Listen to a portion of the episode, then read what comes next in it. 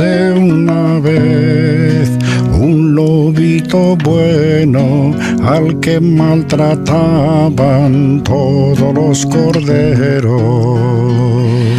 Bueno, el lobo es el animal más presente en nuestra cultura popular porque protagoniza mitos, refranes, cuentos, canciones, siempre como la encarnación del mal, del peligro. La excepción es esa canción que estamos escuchando, ¿no? El pobre lobito maltratado por los corderos.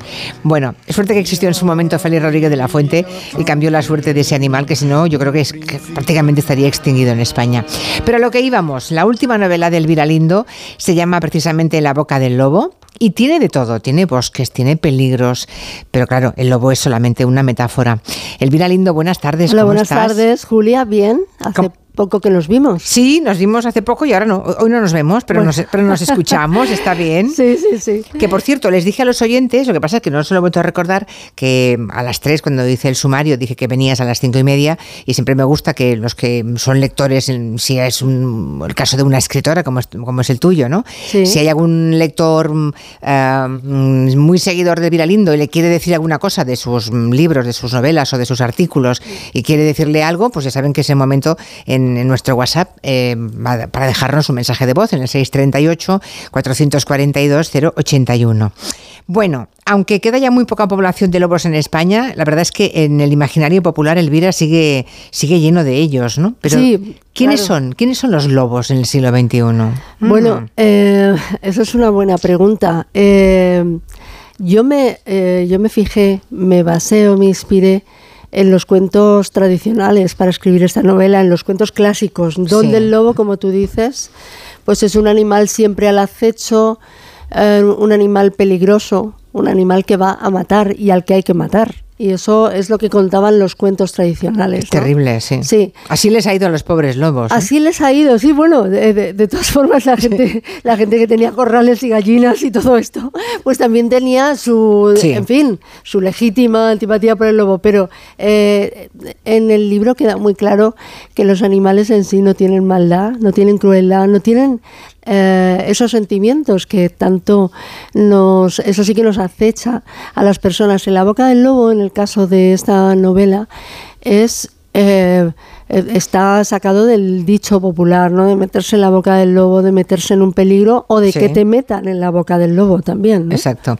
Bueno, yo les cuento, en la boca del lobo es la historia de Julieta, que es una niña pequeña, 11 años, que vive en Valencia con su madre, que es muy joven, porque, porque la tuvo con 16 años, tanto que en todas partes parece que, que sea su hermana en lugar de su madre, ¿no? Y hay un verano que se van juntas a La Sabina, que es un pueblo que hay en la España despoblada, y porque hayan heredado una, una casa, porque al final son las dos únicas de la familia que quedan, ¿no? Se muere un tío sin hijos, se muere la abuela, bueno, en fin.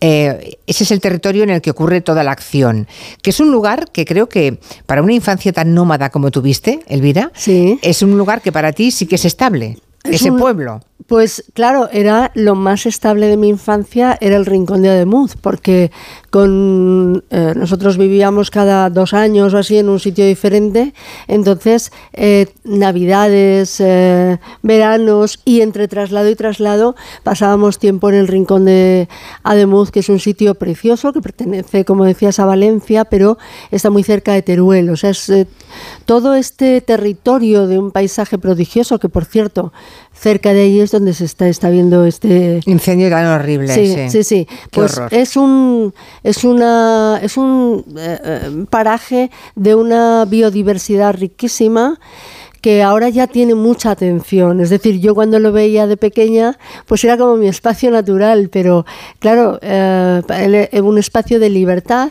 que además muy recomendable para los niños porque se podía ir andando. No, no era una naturaleza de estas que te abrumaran, en plan. O que asustaran. O que asustaran, montañas altísimas, ¿no? Eran, pues es un conjunto de, de pueblos y de aldeas que mi, mi, familia vivía en, vive, vive en Nademuz y, y, para mí era el, el, paraíso en la tierra. Y se llama así el nombre, ¿eh? El Rincón de Ademuz. El Rincón de Ademuz. Por donde pasa el río Turia, además, ¿no? Creo. Eh, por donde pasa el río Turia, mm, donde hay agua hay alegría. Entonces. es verdad, es verdad. entonces, eh, bueno. Em, nosotros conocíamos bien el paisaje, mi padre era un hombre amante de la naturaleza, eh, pero yo no había subido hasta la aldea más alta. La conocía de oídas porque mis tíos, al ser los panaderos, repartían el pan por todas las aldeas, de, por pueblos donde no había horno. Entonces, pues me sonaban, eran nombres muy bonitos los que había allí, pero yo le he puesto un nombre inventado, el de... O sea, la Sabina no existe, ¿eh? Bueno, hay, está el Val de la Sabina, pero le he puesto solo la Sabina. La Sabina. Porque hay ah, allí, oye, a ver si voy a hacer demasiada publicidad al sitio. Se empieza, ¿sabes? Empieza los vas a hundir, Sí, ¿no? sí. No, pero hay un, hay un bosque, se llama Bosque de las Sabinas Blancas, que ya han datado Mm, es muy bonito porque ves eh, cuántos siglos tiene cada árbol y hay alguno incluso de 900 años. Ah. Entonces tienen unas formas que aparecen en el libro muy fantasmagóricas, casi paquidérmicas, casi como animales. Oye, ¿eso no es una zona que llaman la Laponia española? Sí. Es que me quedé, me, quedé sorprendidísima. La Laponia no la había oído nunca. Sí, sí, sí, porque en fin. Pero eso porque es por lo lejano, por lo frío o por qué? pues por todo lo vacío, por lo vacío, por lo frío. Eh, porque se queda más o menos aislado en invierno, pero aún así tengo que decirte que Ademucio en concreto tiene una especie de microclima no, quiero seguir por ahí porque estoy hablando demasiado bien, demasiado bien del sitio, pero es verdad que al ser un pequeño valle entre montañas no hace tanto frío, por ejemplo, como en Teruel. Sí, sí, sí. Hay, bueno, la protagonista es, Julieta, la niña. Sí. Y hay una, claro, hay una frase que ya te deja colocado nada, nada más empezar, que es que los niños no pueden albergar secretos que les impidan vivir con alegría. O sea, desde la primera página ya sabemos que Julieta tiene algo dentro, tiene algo oscuro dentro que, no, que no comparte con nadie. ¿no? Claro, el secreto, el secreto pequeño es para mm, un niño pues como la mentira, la mentira a la que se acoge para cuando quita algo, cuando quita un dulce, cuando eh, llega tarde, cuando no obedece, cuando ese es el secreto pequeño. Pero un niño no puede albergar un secreto grande porque eso significa que algo hay algo que no puede mm. decir. ¿Has conocido a niñas que viven con un secreto parecido en la envergadura al que tiene Julieta, tu protagonista? Sí, claro, esto viene de muchos años de, de, digo años porque yo no pensaba escribir un libro eh, como este, o sea, me sorprendió completamente. Entonces, sí que es verdad que he tenido conversaciones, no son niñas ya, son mujeres, y, siempre me ha interesado mucho qué es lo que hace uno con el trauma infantil, es decir, que uno crece, uno se convierte en un adulto y dónde queda eso, en qué parte del corazón queda eso, impide vivir, te hace ser otra persona. Y, de alguna forma, eh, eso que está diciendo mm, con interrogantes Elvira Lindo ahora aparece durante el libro. ¿eh? Sí, sí, sí. Va apareciendo durante el libro. Pero bueno, no vamos a contar nada, o sea que no, no vamos a hacer spoiler aquí. Pero bueno, que tampoco es lo más importante. ¿eh? No, no. o sea, que al final eh, el descubrimiento de ese secreto, mm, no sé, al resto de lectores, bueno, que aún no ha salido la novela, ¿no? Yo soy, sale, una, yo soy una enchufada, es verdad. Sale mañana. Sale mañana, por eso digo que yo soy la enchufada, pero que tampoco es un secreto que condicione toda la novela. O sea, el, paseo por, por, la novela es maravilloso independientemente de, de las cosas, bueno, em, que, luego se van descubriendo, ¿no? Bueno, es un paseo en el que se encuentran dos almas cada una con un secreto. La niña con un secreto que no puede contar y luego una mujer joven que se llama Emma que mm, también tiene una historia que contar. A mí me parecía eh, eh, tú sabes, Julia, yo no sé si estás de acuerdo conmigo en que esto de segregar las edades y que tú no puedas tener amigos de distintas edades, mm. a mí me parece horrible, porque tienes, y, es una cosa eh, hacia la que se tiende, ¿no? Que los jóvenes estén solo con jóvenes, mm. los niños con niños y los viejos con los viejos, ¿no? y yo creo que en la vida poder tener a veces conversaciones profundas, por ejemplo, el de una niña con una abuela, me parece que eso al menos a mí, durante mi infancia me ayudó muchísimo. O sea, ¿tuviste una abuela? Bueno, no era contadora. Abuela, eran tías, eran tías. bueno, es igual. ¿Tuviste, personas mayores contadoras de historias? Sí, tuve personas mayores contadoras de historias, generalmente de miedo, Julia. Yo tenía, o sea, yo tenía mucho miedo y los adultos entonces eran tremendos porque había como una especie de tradición de contar. Es que los cuentos eran de miedo, fundamentalmente. o sea, bueno, todos los cuentos son. Todos los cuentos claro, esa educación sentimental para prevenirnos de un mundo que lamentablemente retratan bien esos cuentos. Sí, sí, es como Queremos cambiarlo, pero no hay forma. No, ¿eh? no, es como una advertencia. Ten cuidado por dónde vas. Hmm. Pero fíjate que yo recordaba ayer que me perdí de niña con 5 o 6 años, ¿no? Me encontró, o sea, me, me, despisté y me fui como a otra calle de arriba del pueblo y entonces me vio un señor llorando y se acercó el señor y me dijo, ¿qué te pasa, Única? Digo, pues, que le digo que me he perdido entre lágrimas. Dice, ¿y de quién eres? Y le, le digo, pues de mi abuelo. Yo pensaba que mi abuelo era el que importaba en el pueblo, no mis padres. Dije, soy de mi abuelo. Mi abuelo tiene mucho pelo blanco y es un hombre muy importante y gordo. Y dijo él, el alcalde. O sea, eh, supo, supo detectar enseguida de quién. Pero fíjate esto que tiene como un final feliz. Primero me devolvió a casa de mi abuelo y no me ahorraron ningún miedo. Me dijeron, ¿cómo te vuelvas a escapar? El hombre del saco, ¿cómo te puedes...? Porque la cultura era así. Te estaban todo el rato advirtiendo que quien tenía que cuidar de, de ti, sobre todo, eras tú. Sí. Eh, esa cultura del miedo, los cuentos del miedo que cuentan a niños y niñas, pero que a los niños hay un momento en su evolución, ¿no? Como personas que dejan de contárselo y que a las niñas, aunque tengan 12, 15, 18, 20, 25 años, se les siguen contando. Sí. Esa es, esa es la fatalidad, ¿no? Sí, lo andes, fatalidad. sola por la calle. Exactamente, es que la boca del lobo es esa, ¿no? Sí. Eh, a lo mejor se llama patriarcado, vete a saber, ¿no? A lo mejor se llama patriarcado y a lo mejor el lobo es un hombre. O sea que es, yo creo que lo que ha representado es un hombre peligroso, es lo que ha representado. Lo que pasa que en los cuentos, como son, eh, tienen mucho de fábula, muchas personas se cambian por animales. De la misma forma que quien abandona en los cuentos a los niños en el bosque son las madres, no son las madrastras. Lo que pasa que era tan duro que los niños pudieran, digamos, escuchar un cuento en el que su madre les abandona, que los cuentos se fueron modificando. Para que fueran madrastras, ¿no? Claro, yo que no fueran madres que los habían parido. Es curioso. Ahí el, personaje este misterioso, Enma, que también aparece, ah, le dice un momento a la niña que los cuentos, eso, están llenos de niños perdidos en el bosque, que la madre abandona para librarse de ellos, o porque no tienen que darles de comer, o por celos, o, por lo que sea, ¿no?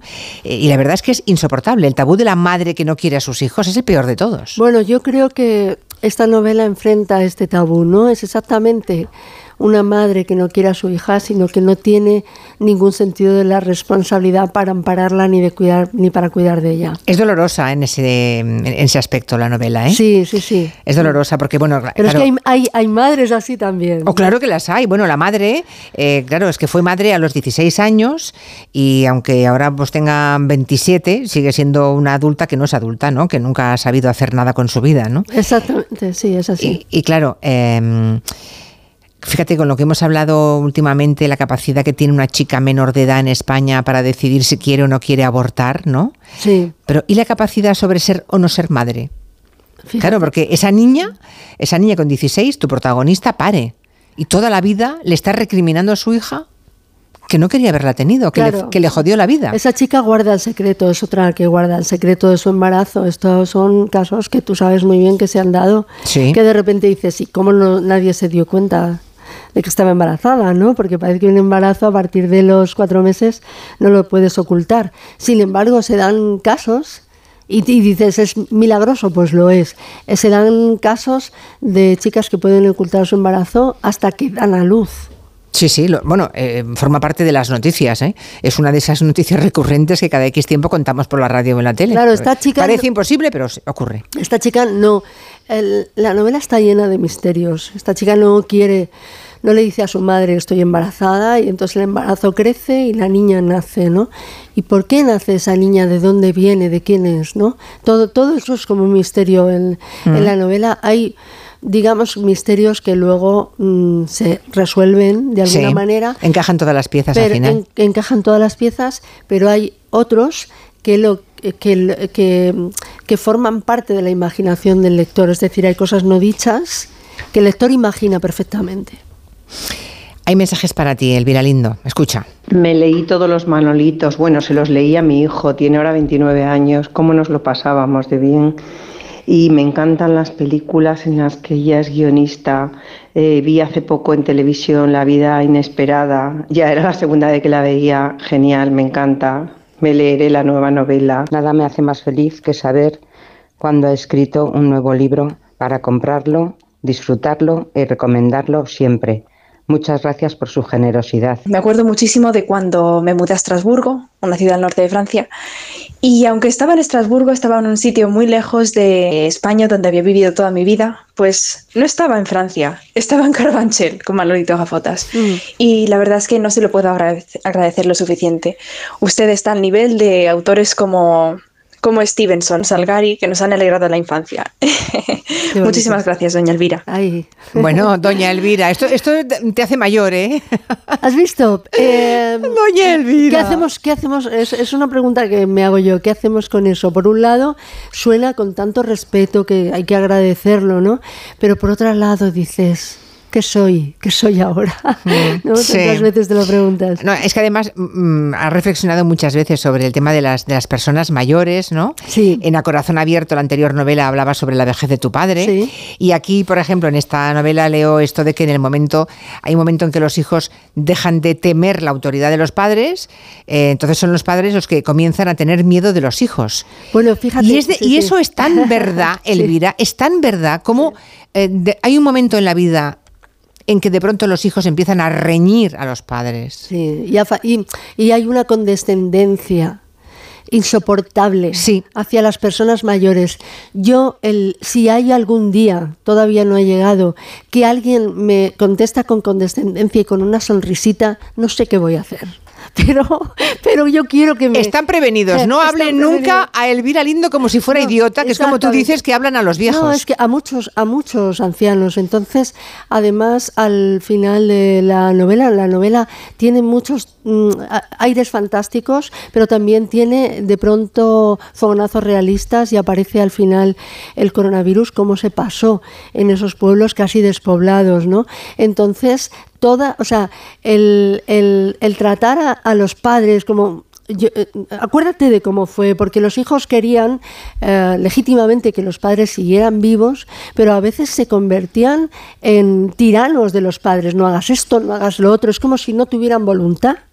Entonces, esa, esa cosa de pensar que una abuela o un abuelo no pueden tener una decisión propia, esto lo pongo en boca de un personaje, no soy yo, pero lo dice Enma y dice también, esta manía de los hijos de que las abuelas no se suban a los taburetes. O sea, es que las abuelas tienen la necesidad de saber qué pusieron encima del armario hace 15 años. Entonces no se puede prohibir, es un derecho constitucional subirse a un taburete, aunque tengas 80 años. Me, me río porque estaba pensando que efectivamente los que tenemos madres o padres vivos, seguramente. Siempre dices, ¿pero por qué? ¿Por qué te subes claro, ahí? Claro, seguro que, todos los que todas las personas que están escuchándonos, que tienen una madre o un padre mayor, a los que constantemente les recrimina, no te subas ahí, no hagas tal cosa, eh, nos sentimos perfectamente retratados en lo que dices tú ahora, pero es que si se caen y se rompen un brazo o el fémur, es que es un... Sí, es un, sí, eso es, lo peor a esta edad, ¿no? Sí, es una caída eh, en picado, por así decirlo. Pero yo, fíjate, que te digo una cosa, hablabas del libro anterior que dediqué a mi padre y, y aparecía su vejez. Fíjate que hasta me arrepiento ahora de haberle dado tantas charlas hasta el último momento de no fumar cuando ya. era imposible que una persona dejara de fumar. O claro. Sea, es como que ya no puedes poner estos parches de salud y tal. Eh, era imposible que no se tomara un whisky. Y como el que está condenado a muerte en el corredor de la muerte, él se tomó un whisky la noche antes de morirse. Se tomó un whisky porque quería tomárselo. Entonces, claro, sí, sí, sí. Espero que no le riñeras esa noche. No, pero yo me ponía muchas caras. Ahora me acuerdo de las caras que me ponía. Y yo pienso, a veces pienso, qué poca compasión. A veces pienso, qué antipática. Si estuviera él aquí delante, no diría esto, porque mi padre diría, pues ponme otro whisky. Pero, pero vamos, que, que no sé, yo creo que hay que no sé, hay que tener un respeto, porque las personas no pierden todas la cabeza. Lo que pierdes y vas perdiendo es coordinación, psicomotricidad, eh, tal. Te pierdes memoria, pero parece que cuando hablas a una persona mayor, estamos hablando a, a personas con demencia absolutamente. De eso, y no tiene nada que ver, Julia, la edad con la demencia, ¿no? No, no, ah, que, te iba a decir que de eso quise escribir el otro día, no tiene que ver con, con la novela, que es, me resultaba fatal que en el asunto de Tamame se pusiera tanto el acento en que, bueno, vamos a dejarle que diga estas barbaridades porque es una persona mayor y al fin y al cabo no le funciona la cabeza y no, no, no era así, o sea, él estuvo allí por voluntad propia. Creo que hay que eh, tener un respeto a las personas intelectual hasta el punto de llevarles airadamente la contraria eh, hasta, hasta que, que se mueran, a no ser que tengan una enfermedad mental, claro. Claro, sí, eh, eh, está bien esa visión. No, pensaba yo preguntarte por Tamames, pero no, no lo había, no había pensado en él, pero es verdad. ni yo, ni yo no, pensaba. No, no, pero es verdad, es verdad que, se, que la mayoría de los artículos se, se escribieron en base a la edad de, de Ramón Tamames, ¿no? Ah, también muchos en base a su evolución. Mm, sí. Pero la mayoría, desde luego, hacía hincapié en la edad. Sí. Y, seguramente es un error, porque no deja de ser esa mirada condescendiente, ¿no? Claro, y además fíjate que ah, eso aparece mucho en la novela porque estas mujeres que viven eh, en, el, en pleno monte, en una aldea de 10 personas, las pobres tienen tanto miedo de lo que escuchan en televisión que salen a, su, a, la, puerta de su casa con la mascarilla y hablan de, una acera a la otra, de una casa a la otra, cuando nada podía ocurrirles, aunque fueran sin mascarilla. Exactamente, yo, yo ahora ves muchas cosas que, bueno, en fin, fueron absurdas, todos queríamos mantener la vida y los hijos legítimamente la de los padres, pero también hay veces que hay que pensar, son autónomos, eh, vamos a hablarles, no con, con, con, ese tono un poco que al final nuestros estás hablando como a niños pequeños, ¿no? Sí, sí. Bueno, si estuvieras delante de la pantalla de Twitter de este programa, no sabes la cantidad de mensajes de oyentes que están hablando de sus padres mayores. ¿Ah, sí? No te puedes imaginar. ¿Qué dicen? Que se suben a los taburetes. Oh, no, pues sí, sí, sí, sí. Dice, por ejemplo, Fran, mi, madre tiene prohibido subirse a ningún sitio. Ah, pues, además toman sintrón, es peligrosísimo. Pero hay una rebeldía en la tercera edad cuando se ha sido muy activa. O sea, aquí Fran tiene hay una madre. Hay rebeldía. Hay una madre que dice, me subo donde me da la gana. ¿Tú serás rebelde eh, en el futuro, Julia? Yo creo que sí. Pues yo también. A mí, como me hablen con condescendencia, digo, voy a llamar a Elvira Lindo. No, no, que te va a poner en su sitio. Hacemos, ahí un pack, ¿no? Ay, sí. ¿Sabes? Una comuna de gente mayor cachonda. Exactamente. Sí, señora. Y que nos vengan aquí a decir algo. Elvira, que hay un montón de mensajes para ti. Entra si quieres en el timeline del programa y verás muchísimos mensajes y mucha gente que celebra siempre leerte en, en los artículos. Lo de Manolito Gafotas está ahí en la historia. Sí. vamos, a sangre y fuego de la memoria de todos los que fueron niños con, él, ¿eh? Madre mía. Sí, sí. ¿Cuántos lo recuerdan? Y que en la boca del lobo, que me encanta que vengas aquí, que esto no es la boca del lobo, es un, es un lugar. Es un sitio estupendo, es el paraíso.